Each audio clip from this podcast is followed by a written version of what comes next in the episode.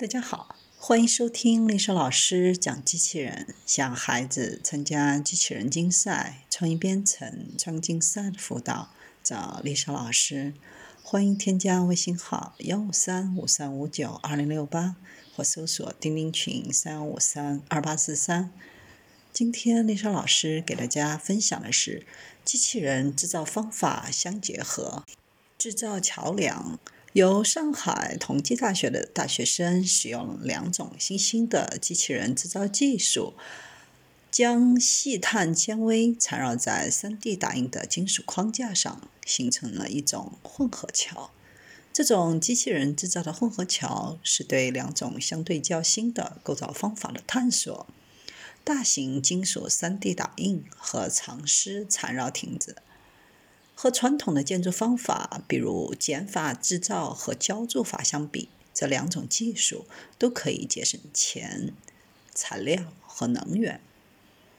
混合方法不涉及模板和模具，提供了很大的设计自由度。使用 3D 打印来构造桥梁的骨架钢基础，并缠绕碳纤维和玻璃纤维来产生网状阶梯和扶手。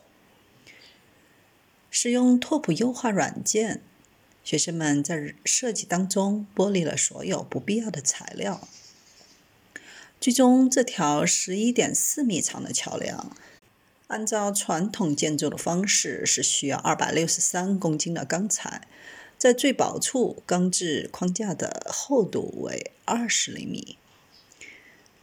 施工阶段耗时二十天，总共需要四个机器人。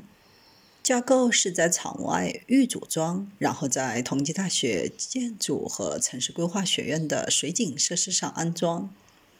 机器人制造结合了先进的结构分析和优化方法的高精度制造技术，证明了智能建筑在建筑领域具有巨大的材料和节能潜力。小组有意从设计中删除了所有的装饰元素。将重点完全放在实质性上。项目提出了一个干净、准确、坚固的结构。当来自阳光的光线穿过玻璃纤维，产生柔和的舒缓光芒。而其他小组的同学关注的主题则包括增强木材组装、智慧城市的决策。城市设计 AI、生成设计和整体构造，以及全新辅助建筑。